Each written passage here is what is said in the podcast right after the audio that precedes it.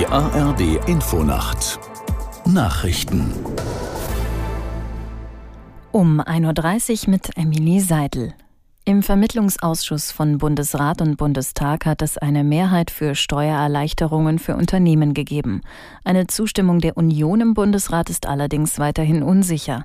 Am 22. März wird in der Ländervertretung erneut über das Gesetz abgestimmt. Iris Seiram in Berlin mit den Einzelheiten. Die Union ist bei ihrer Position geblieben, dass die Kürzungen beim Agrardiesel zurückgenommen werden müssen und hat deswegen die Zustimmung verweigert.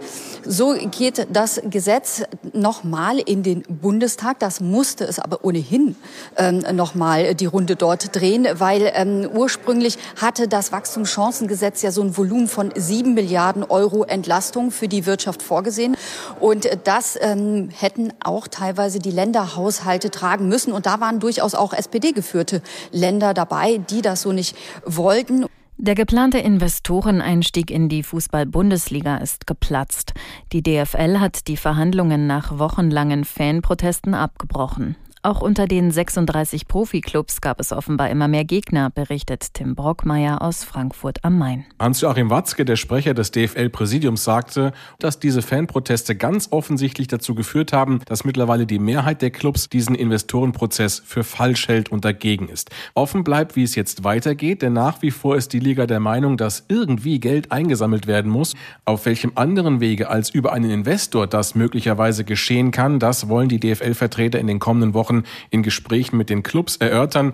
Unterm Strich ein ganz klarer Sieg der deutschlandweit friedlich und kreativ protestierenden Fans in den Stadien der ersten und zweiten Bundesliga. Außenministerin Baerbock hat sich beim G20-Treffen in Brasilien direkt an ihren russischen Kollegen Lavrov gewandt.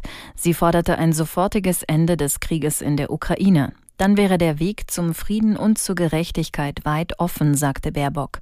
Sie appellierte auch an die anderen Mitglieder der G20-Runde, gemeinsam Kriege und Krisen anzugehen, um eine gerechte Welt aufzubauen.